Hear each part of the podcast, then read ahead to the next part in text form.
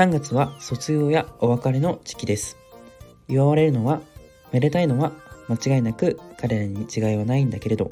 彼らのお父さん、お母さんこそ、えー、詳細に値します。花をつけてる親御さんたちに賞賛を送るのは僕たちだと思うのです。感受性豊かな少年少女の頃、皆さんの心に残ったお別れの光景はどんなものですか？こんにちは。ラジオドゥドゥエンドゥです。えー、本日はですね、3月16日水曜日ということで、本日が誕生日の、えー、有名人はですね、第4代アメリカ大統領のジェームズ・マジソン。そして、えっ、ー、と、2024年にですね、1万円札の顔にもなる、えー、実業家の渋沢栄一、えー、そしてですね、モデルタレントのエマ・ジャスミンさんも、えー、その一人でございます。はい。で、えっ、ー、と、本日はですね、あのお便り一件届いておりますので、そちらの、あの、回答をさせていただこうかなというふうに思います。えっ、と、ラジオネームは、え特になくてですね、えー、ドゥさんこんにちはということで、えー、ドゥさんの結婚観をお聞きしたいですということですね。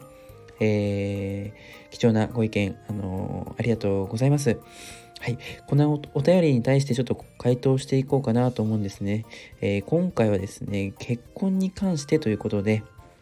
はい、とてもあの興味深いテーマですね。まあ、人生、結婚、仕事、え勉強などですね、あのかなり、えー、大きなテーマを扱う形になるんですけれども、えー、ドゥーさんの結婚観ということで、えー、お話ししようかなというふうに思います。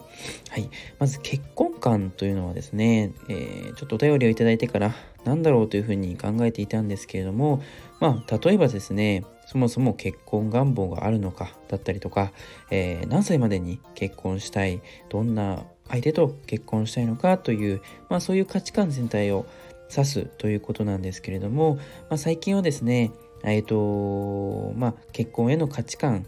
社会的な価値観というのも大きく変わってきまして、まあ、例えばですね、一昔前にはですね、まあ、結婚することはもう当たり前というあの位置づけでしたけれども、まあ、今はですね、そうでもなくて、えー、義務的なものではなく、まあ、したい人が、あのするという考え方が少しずつ一般的になりつつあるというところですね。まあ、ただ、そんな時代だからこそですね、その結婚の意味はあの考えてみるのはとても大切なことなんじゃないかなというふうにまず思います。で、えっ、ー、と、まあ、有名な言葉でですね、あの、結婚前はですね、両面を開けてよく相手を見て、結婚後は相手の多少の欠点には片目をつむるくらいの寛容さが必要というような、えっ、ー、と、名言、言葉がありますがですね、まあ、私としてはですね、あの、両目を開いていてもいいいいのではないかなというふうには思うんですけれども、まあ、結婚後もですね、両手を開いていても、まあ、見過ぎないようにですね、あの、相手の隣同士でいることが大切かなというふうに思います。まあ、向き合うというのは、えー、時として、まあ、戦いの姿勢ということですから、まあえーと、気配は常に感じつつ、まあ、あの相対しすぎず、えー、ただですね、えー、隣同士で同じ方向に向かって同じペースで、えー、歩いていくというのが、あのいいんじゃないかなというふうに思います。まあ、私の結婚観というところだと、まあ、あのそういうあの回答になるのじゃないかなと思います。ただですね、まあ、あのとにもかくにもですね、まあ、木を見て森を見ずというような姿勢では、まあ、パートナーはもちろんのこと、どんな関係でも良好にはならないのだなとも思います。はい。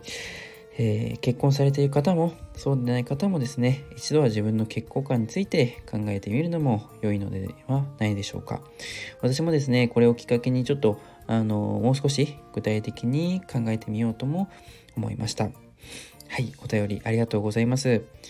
まあ、こういったようにですね、まあ、どしどし本当にえっ、ー、と何なりとあのご意見お便りお待ちしております。また、ラジオネームで、ラジオネームもですね、あの、つけていただけると非常にありがたくですね、あの、